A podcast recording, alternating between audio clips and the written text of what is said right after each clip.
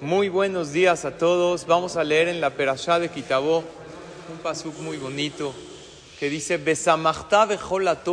asher natan leja Hashem elokeja. Alégrate con todas las cosas buenas que te doy, dice Hashem. Como que Dios te dice: Yo te puedo mandar cosas buenas, pero no puedo hacer que las disfrutes. Eso depende de ti. Yo te mando bendiciones, pero tú tienes que disfrutar esas bendiciones. Dos preguntas nos hace Hashem. ¿Ves todas las bendiciones que te mando o ni siquiera las ves? Pregunta dos. ¿Las disfrutas o nada más ahí están? Hay una frase que dice, le pedí a Dios todo para disfrutar de la vida, pero Dios me dio la vida para disfrutarlo todo.